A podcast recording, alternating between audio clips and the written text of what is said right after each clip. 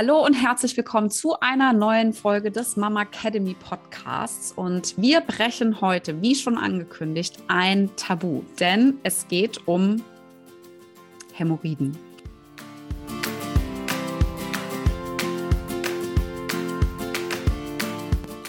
Hallo und herzlich willkommen beim Mama Academy Podcast deinem Podcast für ein ganzheitlich gesundes und erfülltes Mama-Leben.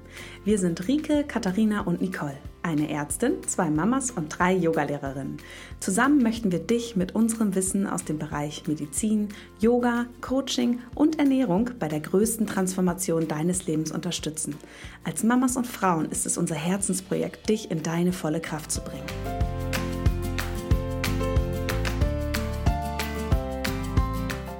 Ich muss bei dem Begriff eigentlich schon fast wieder lachen, Rike. Du bist ja schon da. Ich spreche auch gerade das Intro, aber es ist wirklich so ein Thema, was wir festgestellt haben, dass wir eine Nachrichtenflut ohne Ende bekommen haben, nachdem wir in der Story ähm, angesagt haben, dass es um das Thema Hämorrhoiden geht. Und ja, es ist definitiv ein Tabuthema. Es ist auch ein sehr unangenehmes Thema. Ich finde, der Gedanke, zum Arzt zu gehen wegen diesen ähm, Hämorrhoiden ist sowieso auch schon ein sehr peinlich berührtes Thema. Und wir sind darauf gekommen, weil wir im Freundeskreis, äh, in dem man ja, sage ich mal, sehr intim schon äh, mit den Freundinnen sich austauscht, wirklich auf das Thema Hämorrhoiden gekommen sind und jetzt mehrfach darauf angesprochen worden sind, ob wir darüber nicht mal einen Podcast aufnehmen können. Und deshalb haben wir uns letzte Woche dazu entschieden, das mal in der Story zu testen, wie das bei euch ankommt. Und wir waren echt baff, was da innerhalb von Minuten an Nachrichten eingetrudelt sind. Und deshalb ähm, herzlich willkommen, Rike. Ich freue mich, dass wir heute über dieses wunder wunderschöne Thema zusammen sprechen. Hallo, meine Liebe. Ich freue mich auch riesig. äh, ich bin jetzt übrigens Hämorrhoiden-Experte, Expertin. Ja. habe ich festgestellt. Ich habe mich natürlich auch ein bisschen vorbereitet auf den Podcast. Ähm, weil echt spezielle Fragen reingekommen sind, die ähm, mir jetzt in der Praxis auch noch nicht so oft begegnet sind. Deswegen habe ich tatsächlich auch mal, ähm, mal wieder ähm, Fachbücher rausgezogen aus dem Schrank in der Praxis und habe mal ein bisschen nachgeblättert, was es denn noch so für ähm, Behandlungsmöglichkeiten gibt, als das, was ich sonst so, sage ich mal, im Petto habe. Ich muss ja auch sagen, dass viele Frauen einfach auch mit den Beschwerden direkt zum Proktologen gehen und nicht den Umweg ähm, über den Gynäkologen gehen, beziehungsweise eigentlich wäre es besser, man kommt doch schon früher zum Gynäkologen, aber darüber sprechen wir gleich. Und ähm, ich freue mich, dass ich mich jetzt hier als Hämorrhoiden-Experte, Expertin yes. auszeichnen darf. Und du, ich fand das, ich fand das einfach wieder so sensationell. Also wir sind da, also ich, wir haben das ja schon mal gehabt, das Thema. Also dass, dass wir unter uns Mädels so besprochen haben, ne? Irgendwie vor ein paar Monaten und dann ist das irgendwie wieder so in den Hintergrund gerutscht. Und jetzt in letzter Zeit haben mich dann verschiedene Freundinnen ja darauf angesprochen und so. Und es ist ja tatsächlich so, und das wirst du vielleicht auch bestätigen können, mit so gewissen Mama-Freundinnen, man hat ja irgendwann, es gibt ja gar keine Grenzen mehr. Ne? Also es ist so, es gibt keine peinliche Sache mehr, die du nicht miteinander irgendwie äh, besprichst, ja. Deswegen peinliche Sache auch in Anführungszeichen. Aber ich finde es so geil, weil man stellt sich so vor, so beim Essen, wir sitzen so zusammen, trinken ein Glas Wein, geiles Steak und dann ist das Thema Hämorrhoiden auf dem Tisch und keiner lacht. Weißt du, was ich meine? So, aber genau darum geht es ja jetzt hier. Wir möchten nämlich genau das ja auch mit euch ähm, zu Hause ähm, teilen, weil es einfach, ähm, sagen wir mal, wenn wir so in die Vogelperspektive gehen, ja auch ein super wichtiges Thema ist, ein super interessantes Thema ähm, und was wir eigentlich ohne Scham jetzt besprechen möchten, so wie immer, authentisch, ehrlich, direkt.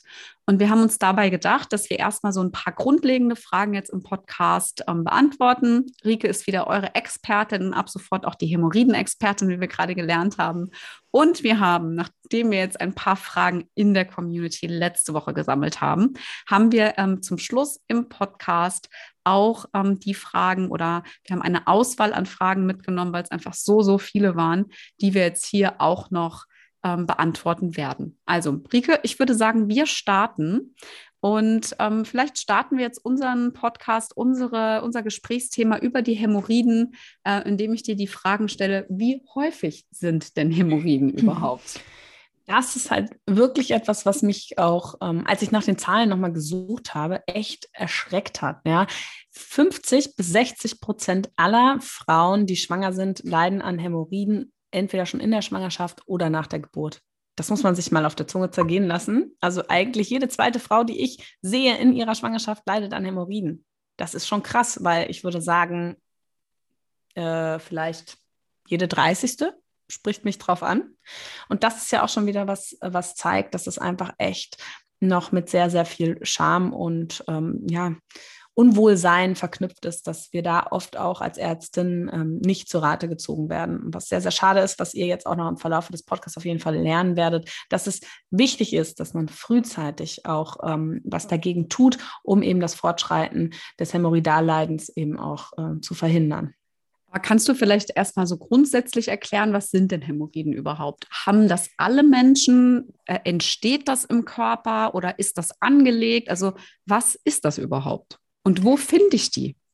Das ist eigentlich auch nochmal ganz interessant, weil Hämorrhoiden hat wirklich jeder Mensch. Ja, weil das, was wir umgangssprachlich unter Hämorrhoiden verstehen, sind eigentlich dann vergrößerte Hämorrhoiden. Und dann, wenn sie mhm. Beschwerden machen, nennt man es eben Hämorrhoidalleiden. Ja, das ist das, was wir umgangssprachlich unter Hämorrhoiden verstehen, weil Hämorrhoiden hat jeder Mensch und das ist einfach so ein schwammartiges, gut durchblutetes Gefäßpolster, so kann man sich das vorstellen, was am Ende, ähm, am After, also am Ende vom Enddarm liegt und zusammen mit dem Schließmuskel den After abdichtet. Ja, das ist ja auch ähm, ganz spannend, weil wir brauchen die Hämorrhoiden, um eine Stuhlkontinenz zu wahren. Ohne Hämorrhoiden, also unser Schließmuskel ist nicht alleine dazu fähig, den After abzuschließen. Das heißt, jeder Mensch hat Hämorrhoiden. Das ist das, was ihr auf jeden Fall schon mal mitnehmen könnt. Und ähm, dass man eben eigentlich, wenn man Beschwerden hat, das Hämorrhoidalleiden nennt. Genau, und die ähm, Hämorrhoiden, ich habe ja schon gesagt, das sind so gut durchblutete Gefäßpolster. Und ähm, die bestehen so aus einem Gemisch aus Arterien und Venen und das liegt eben ringförmig unter der Schleimhaut am Enddarm und ähm, ja, dichtet den eben mit ab. Mhm. Ich bin sehr gespannt, ob du Fotos teilen wirst davon. Ja, ich bin, ähm, ich habe dich ja schon gefragt vor ein paar Tagen. Ich finde es super spannend, super interessant. Ähm, also ich finde, es ist schon mal wahnsinnig gut zu wissen, dass wir das alle haben. Männer als auch Frauen, also Männer ja dann natürlich auch. Gehe ich jetzt davon aus, du bist die Experte. Klar, klar, nee, Männer auch. Also ich frage jetzt Mensch, ganz jeder Mensch. Ne, weil es ist ja wie beim Thema Beckenboden. Viele denken, Männer haben keinen Beckenboden. Die Männer besitzen auch einen Beckenboden und die Hämorrhoiden. Ähm, aber sag mal, ähm, wie merke ich denn dann eigentlich, ob ich, ähm, kann man sie auch so herausfallende Hämorrhoiden sagen, äh, benennen? Jetzt so, oder wie ist das? Also genau, es gibt ähm, verschiedene Stadien von Hämorrhoiden. Also wir haben Hämorrhoiden, die man von außen nicht sichtbar, ähm, also die nicht sichtbar sind. Ich, ich spreche jetzt auch mal von Hämorrhoiden weiter, mhm. ja. Ich könnte, sonst müsste ich immer wieder Hämorrhoidal leiden. Ja, genau, ähm, deshalb bin ich sagen, jetzt. Aber wir sagen, wir sprechen jetzt über Hämorrhoiden. Jetzt, wir sagen jetzt, okay, in dieser Folge sind Hämorrhoiden die Hämorrhoiden, die Beschwerden machen. Okay, okay das macht es, glaube ich, für uns alle ein bisschen einfacher. Und ähm, ja, man kann tatsächlich ähm, Hämorrhoiden in vier verschiedene Stadien einteilen. Und zwar gibt es einmal den ersten Grad, also die am schwächsten ausgeprägten Hämorrhoiden. Und die lassen sich eben von außen nicht ertasten und sind auch von außen nicht zu sehen. Sie können aber Beschwerden machen, wie zum Beispiel ähm, kleine Blutungen oder eben ein unangenehmes Gefühl im Bereich des Afters. Aber die kann auch selbst der Arzt nur erkennen, wenn er da wirklich in den Enter ähm, Darm hinein schaut. Und die machen in der Regel keine Schmerzen. Dann haben wir die Hämorrhoiden zweiten Grades ähm, und die treten beim Stuhlgang nach außen hervor, ziehen sich dann aber nach dem Stuhlgang alleine wieder in den Analkanal zurück. Da ist es dann häufiger mal so, dass die schon Beschwerden machen können, wie zum Beispiel Juckreiz oder auch ein brennendes Gefühl. Und die Hämorrhoiden dritten Grades, die treten dann auch beim Pressen, beim Stuhlgang hervor, ziehen sich dann aber nicht mehr alleine zurück. Das heißt, man kann sie mit dem Finger zurückschieben und dann bleiben die auch drin. Und diese ähm, ähm, Gefäßerweiterungen, die können dann tatsächlich auch schon schmerzhaft sein. Es kann zu Blutungen kommen ähm, oder eben auch so einem Fremdkörpergefühl. Und dann gibt es die Hämorrhoiden vierten Grades. Das sind dann wirklich die schwer, der schwerste Grad der Hämorrhoiden, die dann dauerhaft außerhalb des Afters bleiben und sich auch nicht wieder zurückschieben lassen. Also das mal so vorweg. Ähm, und die machen dann unterschiedlich starke Beschwerden, worauf wir ja gleich auf jeden Fall auch nochmal mhm. genauer mhm. eingehen können. Das heißt, nicht jeder ähm, sieht die Hämorrhoiden von außen. Also wenn so Symptome, über die wir ja gleich sprechen, auftreten und man sich unsicher ist, was ist das und denkt, naja, Hämorrhoiden sind es ja nicht, weil ich sehe keine, dann kann es trotzdem sein, dass das schon einer der ersten zwei Stadien ist von, Häm von, einem, von Hämorrhoiden. Und auch da würde ich unbedingt sagen, ja, wenn man das frühzeitig erkennt, dass man darüber auch ähm, mit seiner Hebamme oder eben auch seinem Frauenarzt, seiner Frauenärztin spricht, um möglicherweise das Fortschreiten eben zu verhindern. Mhm. Aber sag mal, also ich verstehe es dann jetzt so, wenn, also wie bemerke ich, ob ich Hämorrhoiden habe? Klar, durch ein Leiden oder beziehungsweise dadurch, dass ich fühle, denke, dass da irgendwas nicht stimmt ähm, oder durchs Ertasten. Oder kannst du, wie kann ich es trotzdem, also trotzdem weiter noch bemerken, ob ich Genau, andererseits machen, andernfalls machen sie ja auch kein, sind sie ja nicht pathologisch, ne? Musst du sie ja auch nicht behandeln. Also wenn du keine Beschwerden hast, muss man ja theoretisch auch nichts machen. Ja, das ist ja auch nochmal ganz wichtig. Das heißt, wir können ja mal direkt überspringen auf die Symptome. Ähm, also die können sich unterschiedlich bemerkbar machen. Das haben wir schon gelernt, je nach Stadium und Ausprägung. Und was häufig so als erstes auch auffällt, ist zum Beispiel, dass man nach dem Stuhlgang äh, Blut auf dem Toilettenpapier hat oder dass vielleicht auch Blut in die Toilette reintropft. Ja, das ist sowas, das ähm, eben häufig der Fall ist bei Hämorrhoiden und weil das eben einfach so ein Blut ähm, ja, so ein Blutstau auch ist. Und ähm, da ist nochmal ganz wichtig, eben das Blut von Hämorrhoiden ist tatsächlich hellrot. So, das wäre schon mal etwas. Und dann kann es eben sein, dass man aber auch ein Brennen spürt, zum Beispiel Schmerzen und Brennen beim Stuhlgang. Ja, oder auch, dass es nach dem Stuhlgang, dass es Juckreiz gibt um, im Bereich des Afters, ja, dass es vielleicht auch ein bisschen feucht ist, nass. Was ähm, bei fortgeschrittenen Hämorrhoiden dann auch mal sein kann, ist tatsächlich, dass es zu so Stuhlschmieren kommt. Also, dass man in der Unterhose dann vielleicht noch immer wieder mal so ähm, Stuhlspuren sieht, obwohl man sich eigentlich gut sauber gemacht hat weil man es eben nicht ganz entfernt bekommt oder auch weil die Hämorrhoiden von innen nochmal sowas nach außen tragen. Oder auch so ein undefinierbares Fremdkörpergefühl im Bereich des Afters. Auch das kann, können Hämorrhoiden sein. Und ähm, ja, auch im schlimmsten Fall natürlich, wenn man einen Stuhl nicht mehr halten kann. Also das sind so die Symptome, die auftreten können. Und wenn irgendwas davon der Fall ist, ist es ja nicht normal. Ja, das heißt, das ist auch immer ein Grund, okay, das abzuklären, beziehungsweise zumindest mal auch ins Gespräch zu gehen ähm, mit seiner Hebamme, mit seiner Ärztin, einfach auch zu gucken, sind es denn Hämorrhoiden? Das heißt, wir haben jetzt ja jetzt, also wann sollte ich denn definitiv zum Arzt gehen? Was sagst du denn? Was, welcher Grad ist denn definitiv der Fall, wann man wirklich hingehen muss? Also ich finde, sobald starke Beschwerden auftreten, also starke Schmerzen oder Blutung, ja, dann ist es auf jeden Fall was für mich, wo ich sage, okay, da sollte man mit einem Arzt, mit der Ärztin drüber sprechen, um einfach auch einmal zu schauen, ähm, was sind wirklich die Ursachen? Wir dürfen ja auch nie vergessen, dass es auch immer andere Dinge gibt, die dafür verantwortlich sein können, ja. Und dass man das zumindest schon mal ausschließt, ja. Und mhm. Schmerzen, also ich meine immer, kein Mensch sollte an Schmerzen ähm, leiden, ja. Von dem her ähm, ist das für mich immer ein Grund, das eben auch abzuklären.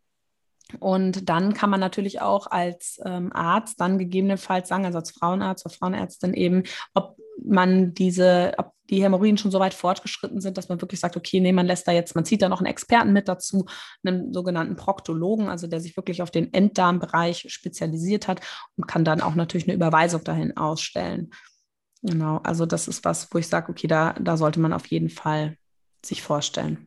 Ich würde eigentlich gerne mal kurz mein Gesicht filmen wollen. Ich sitze ich sitz hier die ganze Zeit und bin so, so mega interessiert, wie du es erzählst. Und meine Gesichtszüge gehen immer zusammen und wieder auseinander und so. Ich finde es einfach gerade mega witzig, obwohl du das vielleicht gar nicht gerade richtig wahrnimmst in deinem Gedankenfluss. Ähm, sag mal, wenn ich jetzt, ähm, oder kannst du beschreiben, wie sich das anfühlt?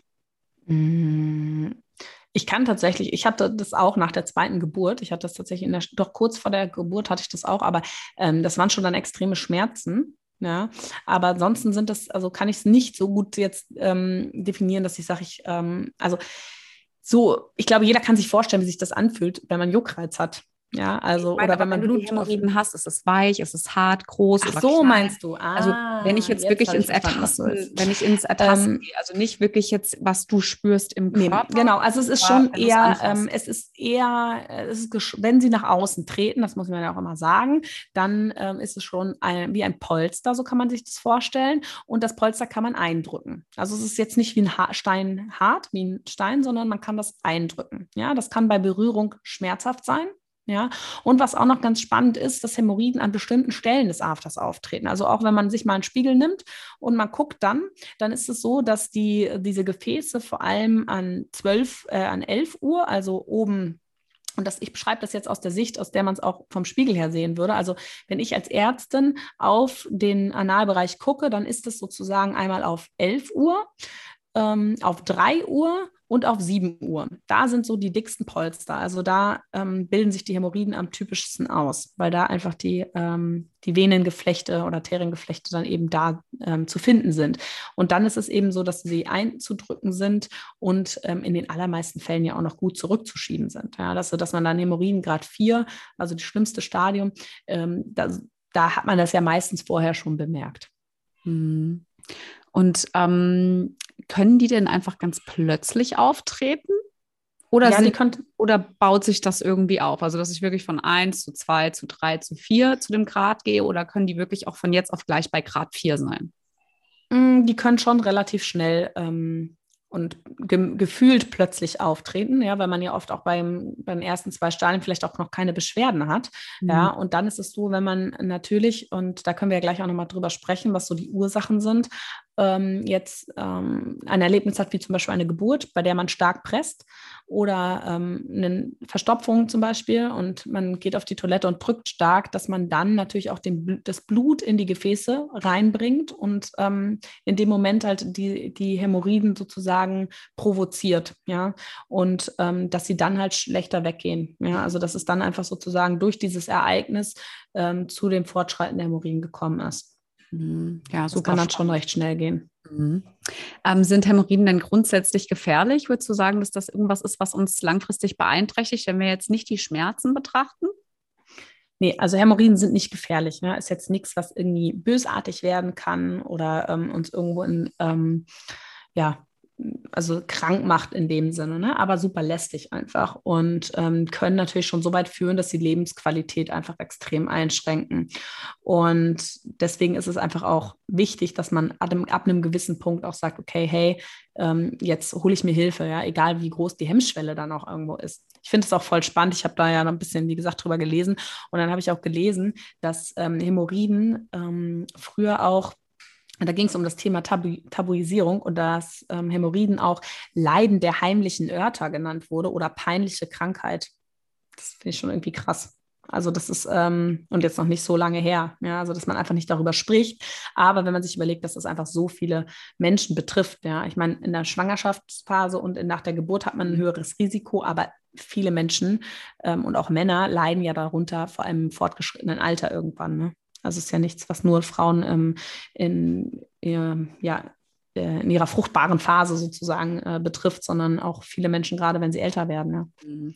Wäre auch mal super spannend zu wissen, wie viele Paare untereinander darüber sprechen. Ne? Also das ist so, weil das ist ja auch als irgendwie wie du es schon sagst, also für viele ja wahrscheinlich nicht so gerade so das ähm, Schönste ist, sagt, Schatz, guck mal, ich hab da was, kannst du mal schauen. Das macht man ja eigentlich so in der Regel nicht. Nee, ich glaube, das kommt echt immer krass auf die Beschwerden an. Ne? Wenn die halt richtig stark sind, ähm, dann lässt sich das wahrscheinlich auch einfach nicht mehr verbergen. Ja? Also wenn man ja. die ganze Zeit Schmerzen hat und kann nicht mehr richtig sitzen oder so, dass man dann irgendwie sich so, hm, ähm, so ein bisschen zögerlich dann dazu kommt, ja.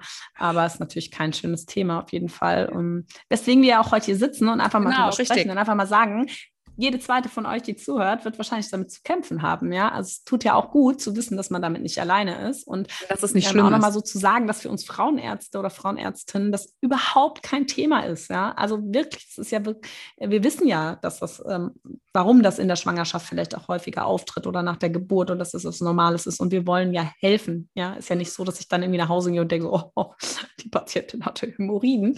Ja, sondern äh, also das denke ich mir oft, ja. Es ist wirklich so, ich gehe nach Hause und alles ist ausgeblendet, ja, im besten Falle, ja. Außer es sind irgendwelche Themen, die mich ähm, persönlich irgendwie ergreifen, ja. Mhm. Aber so, wo ich sage, das ist ja oh, kein Thema, ne? Also ja, das, ähm, ist, das ist wirklich so, ja, da sollte man einfach versuchen, es abzulegen einfach und ähm, da einfach auch ein Vertrauen aufzubauen. Ja, es kann ja auch irgendwie so eine Mauer brechen, auch ja und die Scheu auch auf, also die Scheu ja. zu verlieren. Deswegen haben wir gesagt, wir machen das Thema jetzt auch, weil ähm, also ich fühle mich jetzt nach keine Ahnung wie viele Minuten wir jetzt schon irgendwie quatschen, ist es für mich irgendwie so, aha, das gibt's, okay, erklär mal, also so ganz neutral betrachtet, ja, und das ist ja auch genau das, was wir damit bezwecken und erreichen wollen. Ähm, sag mal, was ähm, könnte man oder mit Sicherheit können wir ein paar Dinge tun, damit bei uns, ähm, sage ich mal, das Hämorrhoiden Leiden nicht entsteht? Was würdest du sagen als Ärztin? Was können wir im Alltag machen? Was dürfen wir beachten? Ja, ich würde, glaube ich, nochmal einen Schritt zurückgehen, weil das eine baut auf dem anderen auf, weil wir noch erstmal nochmal drüber sprechen, was eigentlich die Ursachen sind. warum das eigentlich in der Schwangerschaft so häufig ist. Weil dann ähm, versteht man wahrscheinlich auch eher, was man da vielleicht gegen tun kann. Auf jeden Fall, super gern. also, was ich eben nämlich ganz cool fand, auch nochmal die Info zu ähm, bekommen, dass es ja auch einfach falsch ist, dass Hämorrhoiden durch eine Schwangerschaft entstehen, sondern dass es so ist, dass die Schwangerschaft das Hämorrhoidalleiden begünstigt. Ja, mhm. aber dass es häufig schon so ist, dass man diese Probleme oder diese Veranlagung dazu schon vorher hat. Ja, also dass es einfach so ist, dass man vielleicht von aufgrund seiner Anatomie, seiner Bindegewebengegebenheiten und so weiter schon eh eine Veranlagung hat dazu und dann durch die Faktoren, die in der Schwangerschaft auftreten, häufiger daran leidet. Und ähm, dass man dann eben äh, einfach auch sagen kann, okay, wenn ich weiß zum Beispiel auch, ich habe schon vor der Schwangerschaft damit zu tun, dass man schon sehr schnell auch mit präventiven Maßnahmen, was wir gleich ja besprechen, irgendwie schon beginnen kann, mhm. ähm, weil sich das eben durch die Schwangerschaft eben verstärken kann. Und das liegt einfach wieder mal an den Hormonen. ja, die Hormone machen alles. Äh, und zwar, die Hormone sorgen einmal dafür natürlich, dass wir in der Schwangerschaft mehr Blut in unserem Körper haben, um das Kind mit zu versorgen. Und dadurch entsteht auch ein höherer Druck auf die Venen und auf die Gefäßwände und auch eben auf die Gefäßwände von diesen ähm, ja, schwammartigen Gefäßpolster, den Hämorrhoiden. Und auf der anderen Seite werden die Gefäße durch die Hormone auch erweitert. Ja, und ähm, da kann man sich auch vorstellen, dass das Blut so ein bisschen darin versackt. Und dann haben ja auch viele Frauen in der Schwangerschaft eben mit ähm, zum Beispiel Wassereinlagerungen zu kämpfen. Das Bindegewebe, also die, die Gefäße werden durchlässiger und durch die Wassereinlagerung ist von außen auch mehr Druck auf die Gefäße. Ja, und wenn dann noch das Gewicht zunimmt aufgrund der, ähm, der Gebärmutter und des Babys, was wächst, dann ist so viel Druck auch da drauf auf, den, auf dem Enddarm und auf den Gefäßen, dass der Blutrückfluss total ähm, gestört wird und dass dann natürlich mehr Blut unten bleibt und da auch drückt ja, an den Gefäßen sozusagen, die so nach außen quetscht. Ja. Mhm. Und die Hormone führen eben noch zusätzlich dazu, dass der Darm nicht ganz so gut arbeitet, dass er einfach langsamer arbeitet, was den Vorteil hat, dass wir Nährstoffe rausziehen, aber was den Nachteil hat, dass es häufiger zu Verstopfung kommt und damit auch zu einem vermehrten Pressen ähm, auf der Toilette, was dann wiederum auch die Hämorrhoiden wieder. Ähm, Günstig, ne? Mhm. Ja, genau. Aber sag also, mal, darf ich dir eine kurze Frage stellen? Weil ich finde das so, mhm. wir reden ja jetzt über die Schwangerschaft. Aber ich kenne mhm. so viele, also nicht viele, aber mit den, mit den Freundinnen, mit denen ich jetzt gesprochen habe, wo das jetzt plötzlich irgendwie so rausgekommen ist, die eine sagt, okay, ich habe da irgendwie Probleme, kennst du das oder so, ja? Und so kam das Ganze auch irgendwie ins Rollen. Ähm, ist halt einfach eher die Frage, ich kenne so viele, die haben das alle nach der Schwangerschaft. Ja, kann ja, auch also sein. In der Schwangerschaft gar nicht. Also ich persönlich hatte das in der Schwangerschaft auch nicht. Ähm, mhm. ich kenne aber einfach so viele, die es halt nach der Schwangerschaft bekommen haben. Und was ich daran total faszinierend finde, auch nicht unbedingt unmittelbar nach der Geburt, sondern viel, viel später. Ja, also ähm, das ist wirklich so, dass es auch einfach nach der Geburt erst auftreten kann oder dass man halt vorher die Symptome nicht so stark waren. Und das liegt natürlich an dem starken Pressen unter der Geburt. Mhm. Und vor allem, und das ist auch nochmal wichtig, wenn man un, also zu einem Stadium presst, wo man eigentlich auch noch nicht pressen sollte. Ja, also das ist auch wirklich nochmal ein Appell, ähm, im, während der Geburt wirklich auf die Hebamme zu hören und zu warten, bis man wirklich pressen sollte weil das sonst natürlich ein unnötiger Pressen ist, was auch in dem Moment den Druck ganz woanders hinleitet. Ja. Ähm, und durch dieses Pressen eben dann, wie gesagt, auch einfach das Blut natürlich da reinpresst. Ja, und das Gewebe ist einfach weich und das ist aber auch nach der Geburt noch weich, gerade wenn man auch noch stillt. Das heißt, die, diese Hormone, die ja das Bindegewebe weich machen, die verschwinden ja nicht direkt nach der Geburt. Und wenn dann in der Stillzeit oder jetzt im Wochenbett, ja, kommt es häufig zu Verstopfung. Plus, wir bewegen uns weniger, ja, ähm, essen vielleicht auch nicht ganz so ähm, ballaststoffreich, ja. Du bist niemals ähm, alleine auf der Toilette. du bist niemals alleine auf der Toilette.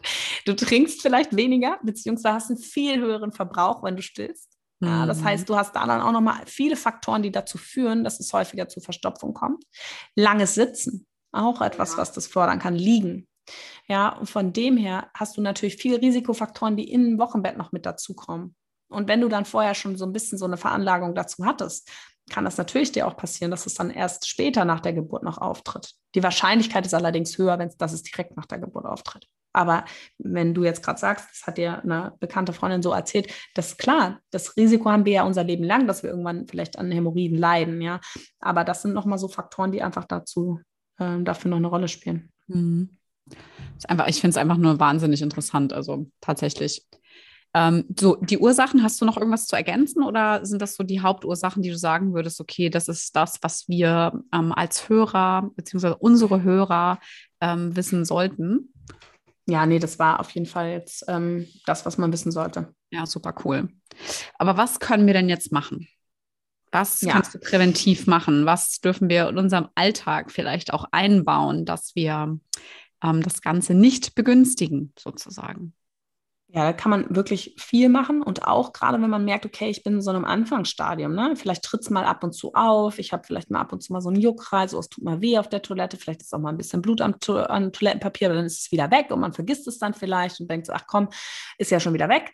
Ja, da, da ist es schon so, dass man sich bewusst machen muss, okay, ich habe dafür vielleicht eine Neigung ne? und es kann dann vielleicht unter der Geburt auch nochmal verschlimmert werden. Ne? Das ist schon was, worauf man dann extrem achten sollte und da kann ich halt einfach zum einen sagen, wirklich gucken, dass man Verstopfung vermeidet. Also auf den Stuhlgang achten, dass der schön weich bleibt, ähm, indem man auf die Ernährung achtet, ja, Ballaststoffe essen, Trockenfrüchte zum Beispiel oder auch Müsli, ja, vielleicht auch Flohsamschalen, wenn das nicht äh, genau, oder es gibt auch so Milchprodukte wie Kefir zum Beispiel, die so Bakterienkulturen auch mit drin halten, die die Darmflora äh, mit aufbauen. Ähm, gerade wenn man Eisentabletten nimmt, ja, da auch nochmal zusätzlich ähm, einen Faktor hat, der Verstopfung begünstigt. Viel trinken, ja, zwei bis zweieinhalb Liter am Tag. Also das ist wirklich so eine Grundregel, gucken, dass der Stuhlgang weich bleibt, dass man da keine Probleme hat.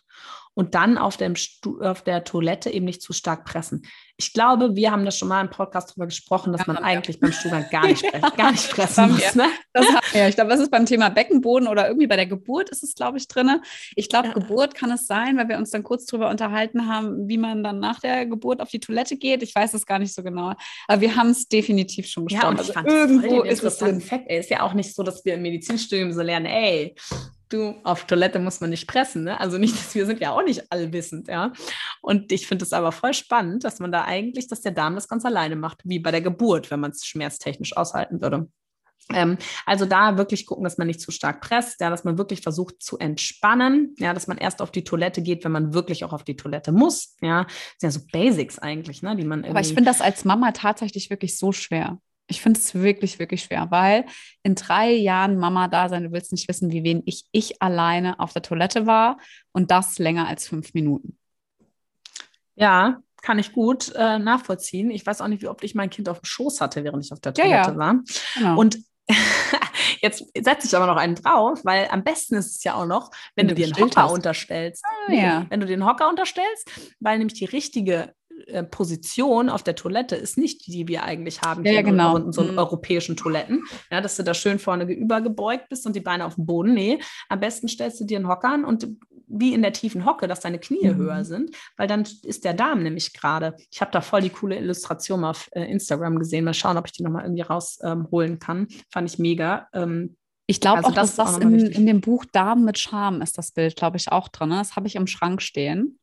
Da könnte ich ja. auch mal gucken. Da ist es, glaube ich, auch drin, weil da wird das auch erklärt. Übrigens ein mega gutes Buch. Also unbezahlte Werbung. Ich habe das Buch, seitdem es das gibt, im Schrank. Ähm, ich fand es wahnsinnig interessant. Ich kann es echt jedem nur empfehlen, das Buch mal zu lesen und da mal reinzuschauen. Ist echt cool. Cool, ich habe es als Hörbuch gehört. Ähm, ja, also das ist nochmal sowas, ne? Stuhlgang, nicht zu stark pressen und vielleicht auch die richtige Haltung, wenn es mal möglich ist. Aber da muss man ja auch einfach sagen, gerade im Wochenbett, ja, ich mhm. hoffe, dass da irgendwie Support da ist. Ja, muss ja auch nicht irgendwie rund um die Uhr sein, aber schon so, dass man vielleicht jemanden hat. Vielleicht jetzt auch Corona eine, eine Sache, die das ähm, irgendwie auch Positives an sich hat. Vielleicht ist der Mann irgendwie im Homeoffice oder die Partnerin, ja, und kann dann vielleicht auch mal in dem Moment sagen, okay, ich muss hier mal kurz auf Klo, mal kurz das mhm. Kleine abnehmen, ja. Also wirklich, ähm, das ist echt was, was grundlegend ist und gerade wenn Hämorrhoiden schon da sind. Wir sprechen jetzt über Vorbeugen, aber natürlich auch, wenn sie da sind, ja, um sie nicht noch schlimmer zu machen. Ja, dann haben wir schon kurz drüber gesprochen, langes Sitzen vermeiden, ja, weil das belastet den Enddarm. Wir sitzen die ganze Zeit drauf, ja, die Durchblutung ist nicht so gut, ja. Es gibt sogenannte Hämorrhoidenkissen, ja, die dann wie so ein Loch haben, wie so ein Schwimmring, kann man sich das auch irgendwie vorstellen, ja, also auch so Sitzringe. Da muss man immer ein bisschen gucken. Ähm, das kann die Blutzufuhr auch gegebenenfalls verschlechtern. Also da mal schauen, ob man sich damit auch wohlfühlt. Ja. Besser ist es tatsächlich, Pausen zu machen, aufzustehen, rumzulaufen. Ja, also jetzt gerade in der Schwangerschaft ähm, dass man da guckt, wenn man eine, ähm, eine, sitzende Tätigkeit noch hat. Vielleicht kann man auch im Stehen mal arbeiten, ja. Du machst es ja auch immer so schön, Katha, dass du da an deinem Schreibtisch fährst. ich genau, stehe auch gerade wieder hier. das ist eben was, oder sich ein Post-it an den äh, Laptop macht und sagt, okay, hey, ich stehe hier zumindest mal ein paar Mal auf und ja. ähm, laufe mal kurz durchs Zimmer im Telefonat oder irgendwas. Genau, und das ist natürlich auch was. Bewegung regt natürlich auch den Darm an, auch wenn man jetzt sagt, okay, Sport ist irgendwie gerade nicht drin, ja, aber langes Spazierengehen, auch das sind äh, Bewegungen, die einfach den Darm anregen und ganz, ganz wichtig sind für eine gute Verdauung. Ja. Ansonsten immer Yoga. Ich habe das ähm, zu einer Freundin auch gesagt. Yoga ist einfach mega. Ja, also auch für den Darm durch alle Drehungen, durch die Körperbewegung, die wir machen, vorbeugen, rückbeugen, auf dem Bauch liegen alles das, was man ähm, da ja so praktiziert, ist einfach wahnsinnig gut ähm, für unseren Körper und für unseren Darm insbesondere auch. Auf jeden Fall. Also gerade Drehungen ähm, merke ich selber auch manchmal, wenn ich mit dem Darm zu kämpfen habe und ich mache so ein paar Drehungen und genau. ähm, bin in der Haltung mal ein bisschen länger drin, dass das schon extrem gut ist. Aber jetzt komme ich trotzdem zu deinem Lieblingsthema, weil es gibt was, was auch richtig gut ist und das nennt sich Beckenbodentraining. Ja. Also ein starker Beckenboden schützt nämlich vor Hämorrhoiden. Ja, cool. Und deshalb kannst du tatsächlich mit gezielten Übungen auch gleich ähm, was für deine Hämorrhoiden machen, aber natürlich auch schon für die Geburt, ja, weil wir haben ja schon öfter darüber gesprochen, wie wichtig Beckenbodentraining ist. Ja. Und ähm, das ist tatsächlich auch so, dass Beckenbodentraining vorbeugend ist beim Hämorrhoidenleiden, aber auch wenn Hämorrhoiden da sind. Ja, weil einfach natürlich auch durch die, wir haben ja auch einen Beckenboden im Af, um den After rum, ne? Mhm. Für alle diejenigen, die unsere Folgen noch nicht gehört haben ja, dann nicht den Teil Kurs besucht haben. genau. Liegt ja auch um den After rum und das ist einfach auch ein wichtiges Thema und kann man auf jeden Fall auch zur Vorbeugung nutzen. Mega, wusste ich nicht. Also ja, klar, irgendwie, cool. also, also man denkt so, hm, ja, so wie du es sagst, macht Sinn, aber dass es dementsprechend vorbeugend ist. Ich glaube, das werden wir mal mit in die Beschreibung reinpacken. Das würde ich eigentlich ganz cool finden. Für den Workshop ja. als auch für unseren Intensivkurs, den wir ja haben. Ähm, eine, eine Sache habe ich aber noch. Was denn? Analhygiene das ist echt ein Thema, ja. Auch gerade für mich, äh, ich bin so ein halbherziger Öko, würde ich sagen, ja. Ich achte echt immer drauf, dass ich irgendwie recyceltes Toilettenpapier kaufe und so. Das ist halt echt ultra schroff, so, ne, also so grau und hart. Und äh, eigentlich ist empfohlen, das super polsterweiße weiche Toilettenpapier zu nehmen. Ich nehme das Oder auch. ist das zu hart? Das hat meine Oma immer gehabt. Das habe das so gehasst bei meiner Oma. Das ist wie so Schmirgelpapier, finde ich. Weißt du, also. Ja. Ich weiß ganz genau, was du meinst. Komischerweise fand ich das auch immer voll ätzend, wenn ich bei anderen, also. Und jetzt hast du es selber zu Hause. Und jetzt habe ich selber, aber wirklich, weil wir halt so, wir haben ja so eine Challenge gemacht, mein Mann und ich, und haben so versucht, äh, sehr nachhaltig zu leben. Und irgendwie hat sich das so eingeschlichen, dass es hier bleibt. er hat sich auch so eine Po-Dusche gekauft. Aufgrund der Nachhaltigkeit, die steht einfach unbenutzt in unserem Schrank. Kann ich aber nämlich nur empfehlen, weil man empfiehlt wirklich. Weiches Toilettenpapier, feuchtes Toilettenpapier oder wirklich einfach mit Wasser reinigen, gerade wenn man Beschwerden hat. Und man hat auch Hämorrhoiden, die von außen tastbar sind, auch um dieses Stuhlschmieren vielleicht ein bisschen besser zu machen. Einfach mit, mit warmem oder kühlem Wasser abspülen. Ja, das ist einfach die, eigentlich das Beste. Ja, man findet es total eklig, aber in anderen Ländern ist es super normal und die machen es eigentlich besser als wir. Ja, also das ist auch nochmal was, worauf man wirklich achten sollte, dass man sich gut sauber macht und am besten halt da eben nicht auch noch die Schleimhaut mitreizt. Du sag mal, wenn wir so jetzt darüber sprechen, ähm, wie sieht es denn bei uns Frauen aus mit Unterwäsche? Ja, also das ist immer ein Thema. Ne? Also ich weiß nicht, wie viele Frauen ich schon dazu gesprochen habe. Wirklich, gerade eben in meiner Sprechstunde hatte ich wieder eine, die mir gesagt hat, das war ihr erster Frauenarztbesuch, und hat sie gesagt, ja, aber ich habe auch noch ein Problem. Ja, und das, da wollte ich schon länger mal kommen. Ich habe immer so Ausfluss, so starken Ausfluss. Und die war noch ähm, Jungfrau, also noch kein Geschlechtsverkehr, also ganz sicher auch keine ähm, Infektionserkrankung, habe ich auch alles getestet, ja. Und dann habe ich ein bisschen mit ihr über den Zyklus gesprochen und dass es normal ist, dass wir Ausfluss haben. Ja? Und sie sagt, naja, sie kann ja keine Unterwäsche benutzen, weil sie hat zu viel Ausfluss und ähm, das war unreinstellige Unterwäsche, dann müsste sie die immer waschen.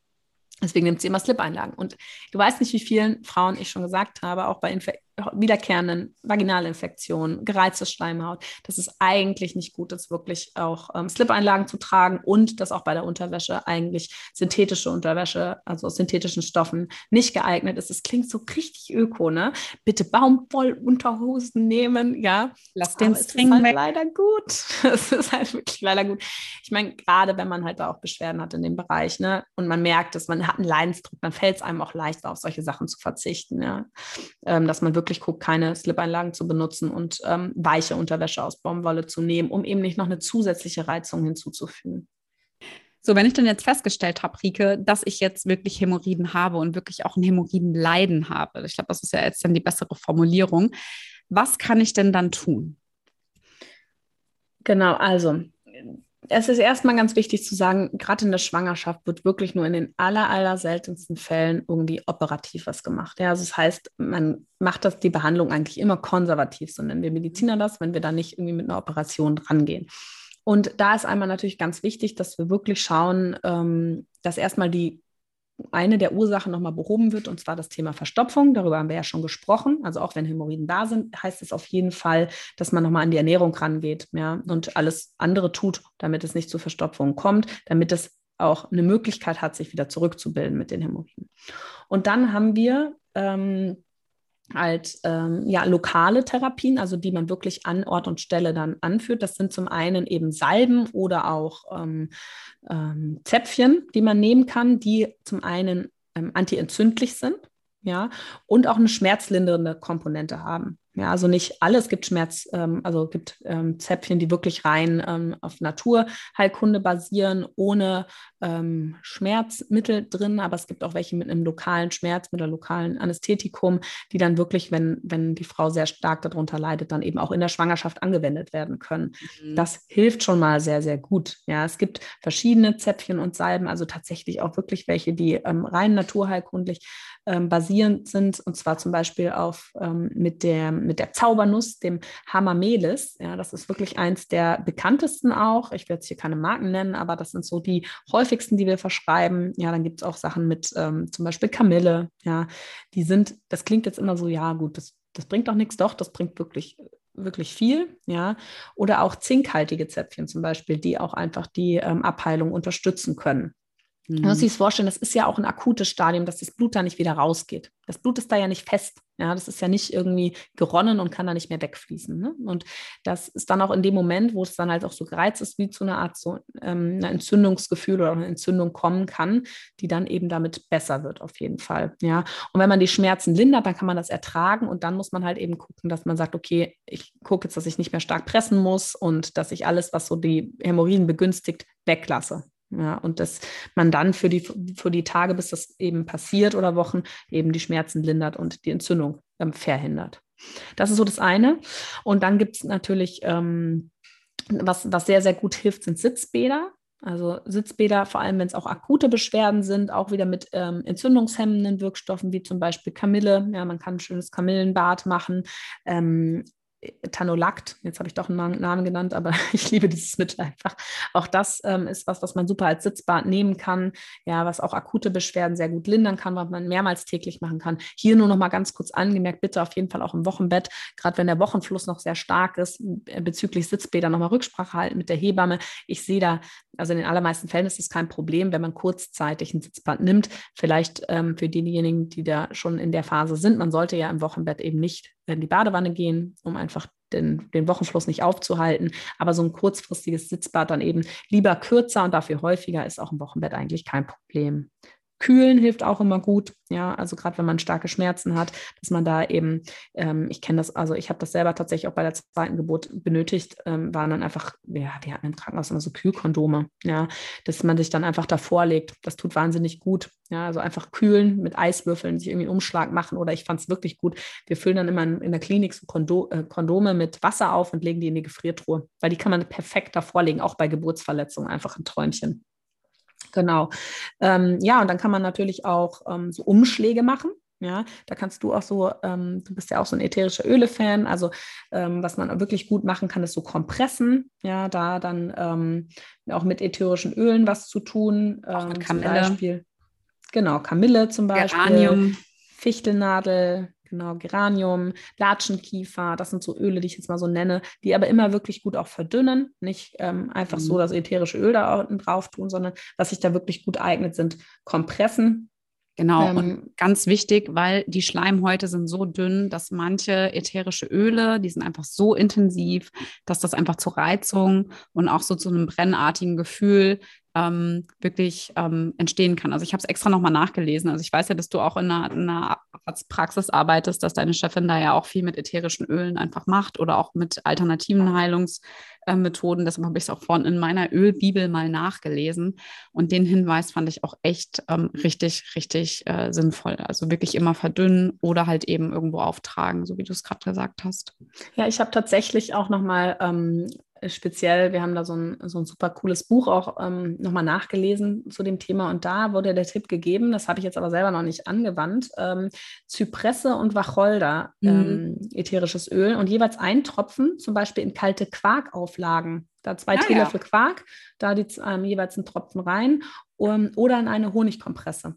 Also hm. da ein Teelöffel Honig und dann da reinmachen. Auch das ähm, wird, ähm, ja, soll sehr, sehr gut helfen. Also auch aus der ätherischen Ölfraktion kann man da nochmal einiges anwenden. Ähm, also es gibt wirklich auch viel, was man dann naturheilkundlich machen kann. Ja, kühlende Salbei-Tee-Kompressen zum Beispiel kann auch gut helfen. Ähm, also da geht es wirklich darum, auch den akuten Zustand in dem Moment dann auch ähm, zu verbessern und auch das erträglicher zu machen einfach. Mhm. Ja, weil häufig ist es so, dass gerade wenn es ähm, extreme Beschwerden dann gerade da sind, vielleicht weil man auf der Toilette war oder so, dass man das dann sehr gut lösen kann. Ja, in der Schwangerschaft, klar, haben wir jetzt natürlich immer noch diese, diese ursächlichen Faktoren, die das das, ne, können wir nicht abschaffen, unsere Hormonumstellung oder so, aber wir können, wie gesagt, mit Beckenbodentraining, weichem Stuhlgang, Bewegung und so weiter trotzdem fördern, dass das nicht wieder so stark auftritt und diesen akuten Zustand auf jeden Fall verbessern. Mm. Ich finde es äh, mega spannend. Ich gucke auch gerade nochmal meine Ölbibel rein tatsächlich. Und da steht auch Zypresse drin, dann Geranium, äh, Muscatella-Salbei. Obwohl Muscatella-Salbei bitte Obacht, ähm, in der Schwangerschaft kein Muscatella-Salbei benutzen, weil das ähm, wehenfördernd ist. Ähm, also Strohblume, Patchouli. Also es gibt ganz, ganz viele. Wacholderbeere hast du ja schon gesagt, Weihrauch, mhm. Myrrhe. Also das sind alles ähm, ganz, ganz tolle Sachen, die man irgendwie kombinieren kann auf jeden Fall. Ähm, du hast jetzt gerade nochmal Thema Beckenboden gesagt. Ich finde, eine Sache ist mir jetzt gerade äh, noch in den Kopf gekommen. Wenn ich jetzt zum Beispiel sehr viel Sport mache, ja. Und mhm. ich bin jetzt auch äh, Team Fitnessstudio und habe viel mit Gewichten zu tun. Kann das ja dementsprechend, wenn wir jetzt sagen, okay, schwacher Beckenboden beispielsweise begünstigt das jetzt ja auch noch, würde das doch theoretisch das Ganze auch fördern können, oder? Auch wenn ich jetzt meine Kinder viel durch die Gegend trage, die halt wirklich ähm, nicht nur drei Kilo wiegen, sondern vielleicht irgendwie 15, 16 Kilo permanent. Klar, das äh, stimmt auf jeden Fall. Ähm, die Frauen werden es auch merken, wenn sie nach der Geburt ähm, unter Hämorrhoiden leiden und sie gehen viel spazieren. Das ist auch einem, ne, das, und gerade dann eben noch tragen, das Baby vielleicht umbinden, dass das das wieder schlimmer macht. Mhm. Auf jeden Fall. Und es ist ja auch gerade ja, also das ist ja dann wieder ein Druck. Ne? Und wenn ich beim, wenn ich Gewichte stemme oder so weiß, dann spanne ich ja meinen Bauch an eigentlich, meinen Beckenboden an und da ist irgendwie so ein bisschen wie so ein Druck dann auch da, ne? Mhm. Diese Presse, diese Bauchpresse, dieser dauerhafte Druck. Nicht dieses Anspannen, Entspannen, ja, sondern wir haben dauerhaften Druck. Ja, mega, genau. super. Finde ich auch nochmal ganz, ganz wichtig, also zu beachten. Ne?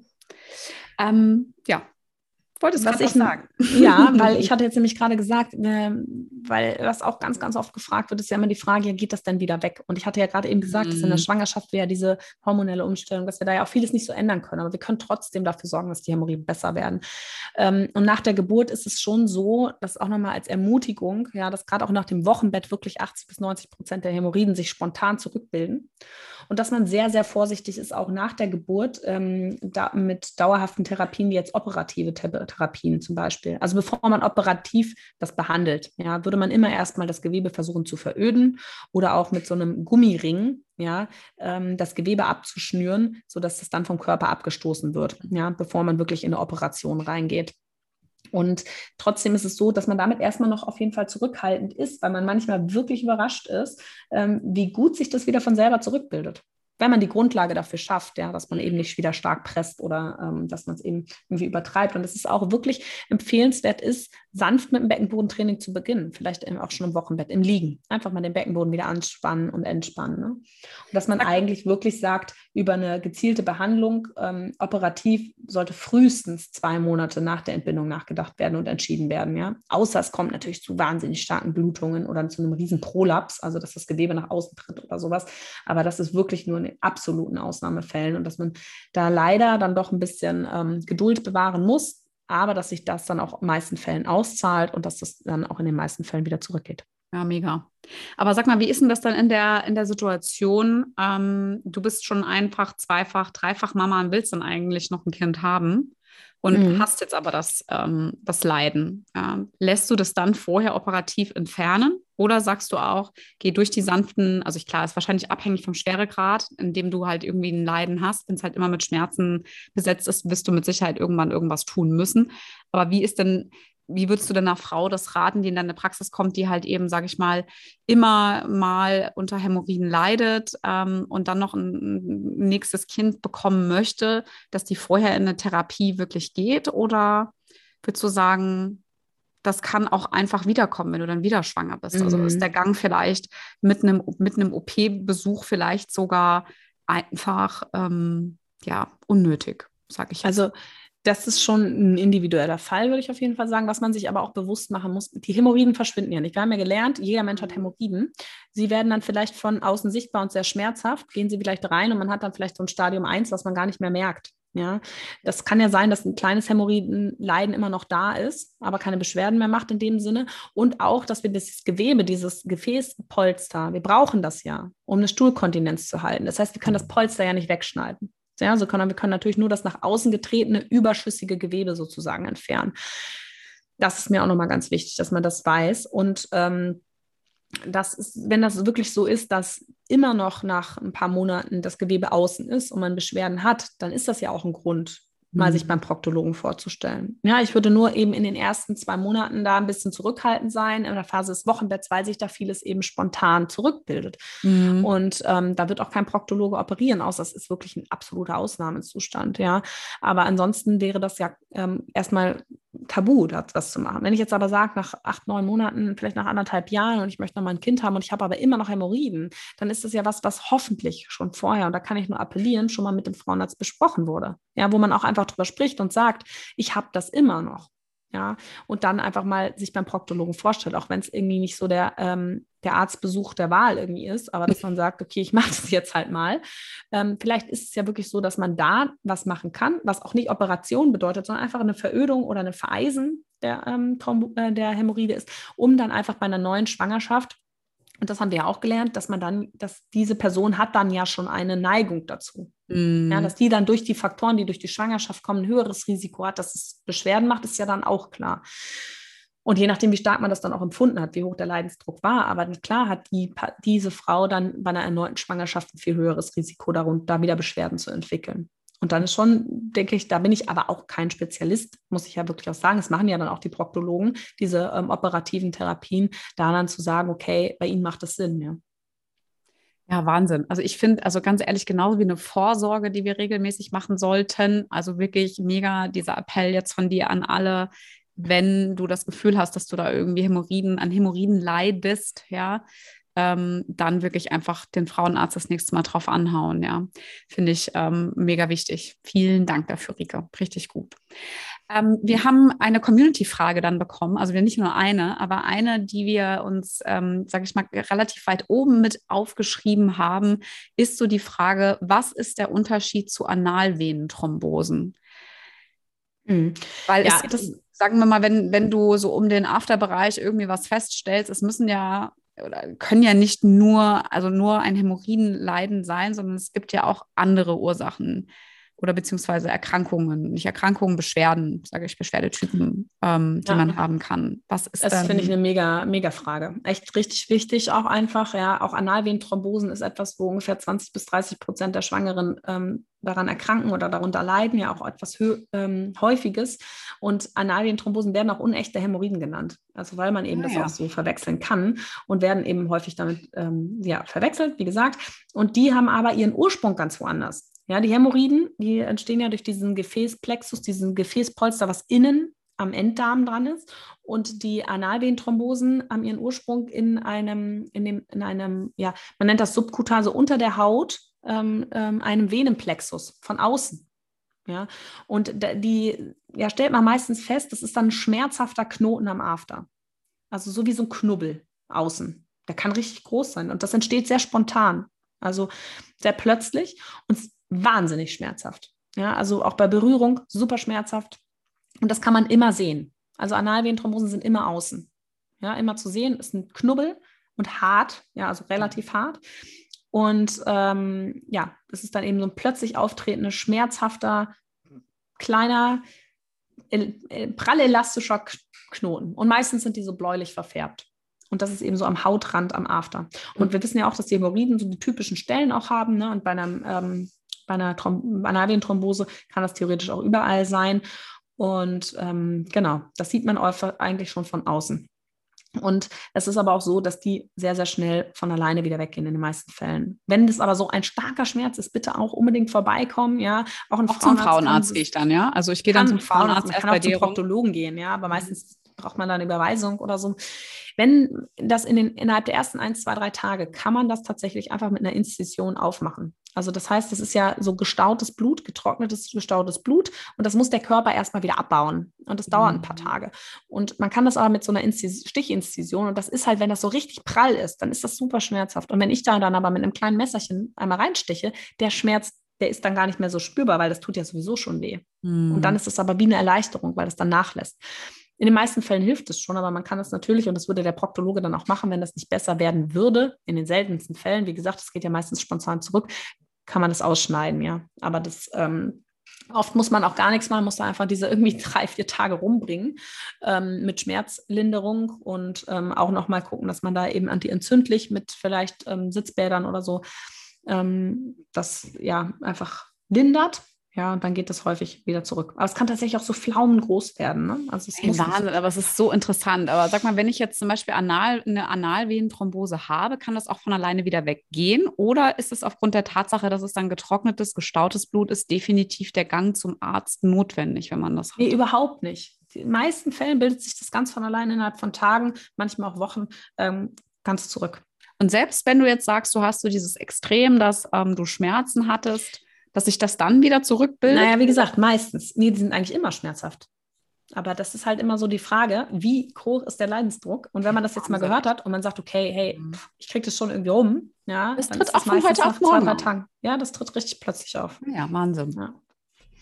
Ja, aber du hast schon was ein Stichwort mhm. gegeben. Es gibt viele Analleiden. Also wir haben jetzt schon gesprochen, Hämorrhoiden, ähm, Analventhrombose, es gibt auch Analfissuren, da kam auch noch eine Frage dazu. Und Analfissuren sind eben einfach, da reißt tatsächlich die Haut am Darmausgang ein, meistens auch aufgrund von Verstopfung. Mhm. Und ähm, das kann dann auch zu Blutungen führen die dann eben auch hellrot sind. Ja, häufig tut das ähm, auf die Toilette gehen schon sehr weh. Ja, und da kann man dann eben auch mit betäubenden Mitteln ähm, was machen, was aber ganz wichtig ist, die Analfissuren, die heilen so schwer ab, weil der, der ähm, Muskel ja ständig unter Spannung ist, damit wir keinen Stuhl verlieren. Und deswegen ist die Durchblutung da auch so schlecht und die Heilung so schlecht. Also das ist auch ein Thema, wenn man da merkt, okay, da, ähm, das tut ständig weh, aber da auf der Toilette gehen, also unbedingt mal ansprechen. Ja, weil das kann sehr schnell chronisch werden und dann heilt das eben nicht mehr ab. So gut. Da muss man das tatsächlich operieren oft. Oder halt so mit zu dehnen, ähm, dass man den ähm, Analausgang dehnt, dass es besser abheilen kann. Und dann gibt es auch noch das, das so Analekzem und dass das halt so juckt, einfach im Bereich des Afters und dass da so ein Ausschlag kommt. Auch das ist was, ähm, was auftreten kann, ja, was jetzt überhaupt nichts mit Hämorrhoiden zu tun hat, aber wo man dann auch bitte unbedingt, bevor man irgendwie in Eigenregie da irgendwie Cremes und Salben ähm, benutzt und rumexperimentiert, mal, mal mit einem Arzt spricht, weil einfach es auch ähm, sein kann, dass man eine Kontaktallergie entwickelt oder dass es auch kortisonhaltige Salben notwendig sind. Und da ist es einfach auch ganz wichtig, dass man nochmal drüber spricht, wie wendet man am besten kortisonhaltige Salben an, dass man sich da auch nicht, dass man die, sich die Haut nicht dabei kaputt macht. Mhm. Absolute Tabufrage, sowieso bei dem Tabuthema, was ist mit Geschlechtsverkehr? Also, ähm, kein Hindernis. Ja, ist ja im Endeffekt im Analbereich, ja. Aber klar, wenn da Schmerzen da sind und man irgendwie sich da unangenehm fühlt, finde ich es auch immer wichtig, dass wir Frauen dann auch einfach bereit sind, zu sagen, hey, nein, geht mir nicht gut, ist nicht drin, ja, ich habe da Beschwerden, also sich da auch nicht so durchquälen, aber schlimmer macht man es nicht damit. Ja, genau, super. Aber wenn du jetzt wirklich unter starken Hämorrhoiden leidest und dein, äh, du stehst voll auf Analverkehr, was ist denn, also sagst du dann ah, als Frauenärztin eher so, mhm. nee, lieber mal nicht? Oder wie sieht das aus? Also absolutes Tabuthema, ja? Also ja, das, ich habe das gerade gar nicht so interpretiert. Ähm, also bei Hämorrhoiden, die nach außen treten, ja, wenn man da keine, also es ist ja, habe ich ja auch gesagt, es ist ja nichts, was uns ähm, lebensbedrohlich krank macht. Mhm. Es ist ja reine ähm, Leidens, ähm, also Lebensqualität vielleicht, ja, oder dass man halt darunter leidet, dass man Symptome hat, aber es macht uns ja nicht ähm, chronisch krank langfristig, ne, oder ähm, verkürzt unser Leben sozusagen. Deswegen kann man das natürlich individuell so entscheiden, wie man es möchte. Ja, ob man dann Analverkehr haben möchte oder nicht. Ich glaube, wenn das, wenn die äh, Hämorrhoiden nach außen treten und man da Beschwerden hat, dann hat da keiner Bock drauf.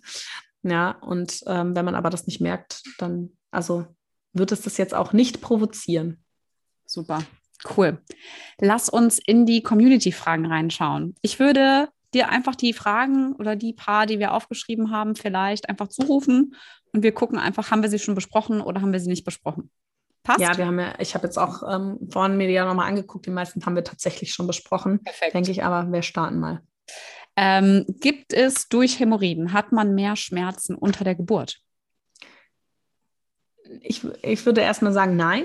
Ja, wenn man aber natürlich schon vorher Schmerzen hat, bevor überhaupt Geburtsschmerzen aufkommen, ja, die werden nicht potenziert durch die Geburtsschmerzen. Und unter der Geburt, wenn es in die Pressphase reingeht, ja, ähm, werden die Schmerzen eigentlich überlagert.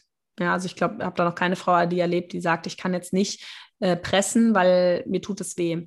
Mehr ist die Angst, die da sein kann. Deswegen finde ich es ganz, ganz wichtig, dass wenn man in die Geburt geht, ja, man entscheidet sich vielleicht für eine Krankenhausentbindung und trifft auf eine Hebamme, die man vorher noch nicht kennt, dass man das Thema anspricht. Ja, weil es kann natürlich zu einer Verschlimmerung kommen der Hämorrhoiden unter der Geburt und dass man dann aber in dem Moment das Gespräch sucht und sagt, hey, mir, ich habe vielleicht Hemmung, dann richtig zu pressen, weil ich Angst habe, dass die Hämorrhoiden größer werden oder solche Themen, dass man da wirklich auch drüber spricht, vielleicht auch schon mit seiner Wochenbetthebamme, schon im Vorhinein das Thema einfach auch nochmal durchgeht. Aber die Schmerzen werden im Endeffekt ähm, überlagert werden. Ja. Dann haben wir, gibt es Analvenenthrombosen nach der Geburt? Analvenenthrombosen können immer auftreten. Ich kenne auch viele Menschen, die das außerhalb von der Schwangerschaft und der Geburt haben. Aber klar, wir haben wieder auch immer noch diese Hormone, ähm, diese hormonelle Umstellung, die immer noch mitschwingt. Ja, auch da ähm, hat man ein ähm, leicht erhöhtes Risiko auch für Analvenenthrombosen nach der Geburt. Cool. Super Frage. Soll man Hämorrhoiden wieder reinschieben? Kann man. Schadet auf jeden Fall nicht. Ja, man kann Hämorrhoiden wieder reinschieben. Das ist ja gerade, wenn man diesen Grad 3 hat, es ist ja ähm, unangenehm, wenn die Hämorrhoiden draußen sind. Ja, weil sie einmal natürlich gereizt werden können die ganze Zeit. Vielleicht kann der Stuhl dran hängen bleiben, der dann sich immer noch irgendwie in der Unterwäsche ähm, dann Spuren hinterlässt.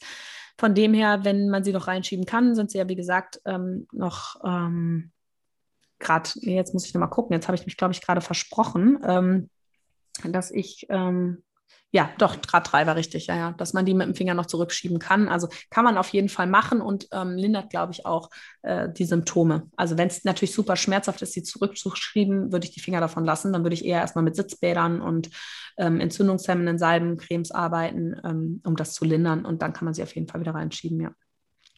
Ähnliche Fragen, die wir schon hatten. Gibt es durch Hämorrhoiden mehr Geburtsverletzungen?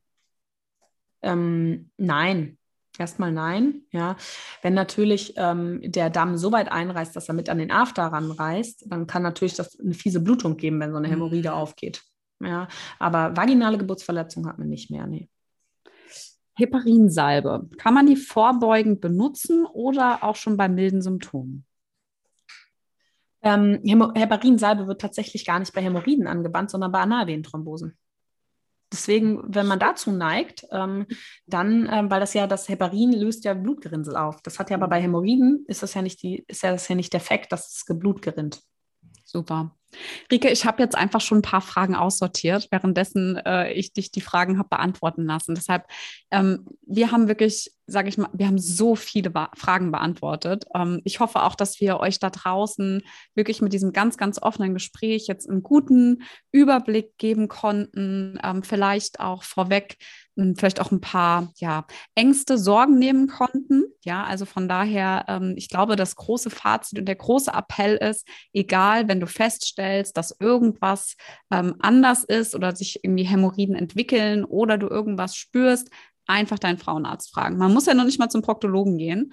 Ähm, das haben wir jetzt alle gelernt. Und ähm, bei deiner Ärztin, bei dem Arzt, bei dem du bist, der dich vielleicht auch in der Schwangerschaft begleitet oder auch begleitet hat, ja, einfach mal kurz äh, ganz ungeniert das Thema fallen lassen und ähm, dann einfach gucken, was wirklich notwendig ist. Rike, magst du abschließend noch was sagen? Ich fand, du hast es gerade mega ähm, gut zusammengefasst. Ich finde wirklich einfach ganz, ganz wichtig, dass es ist kein Tabu, gerade für uns Ärztinnen, Ärzte nicht, für Hebammen nicht. Es ist unser täglich ähm, Brot, ja, sich um ähm, Frauen zu kümmern, um auch solche Themen sich zu kümmern. Ja, also das, ähm, da kann ich wirklich nur appellieren, frühzeitig ansprechen, um eben auch ähm, zu verhindern, dass es fortschreitet.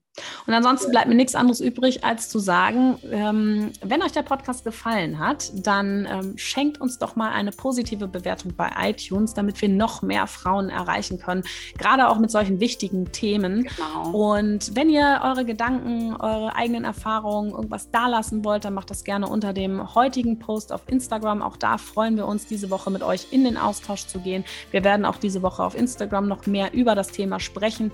Auch da nochmal interessante Facts mit euch teilen. Und ja, ansonsten wünschen wir euch eine wunderschöne Schwangerschaft, ein wunderschönes Wochenbett, eine wunderschöne Babyzeit und alles Liebe.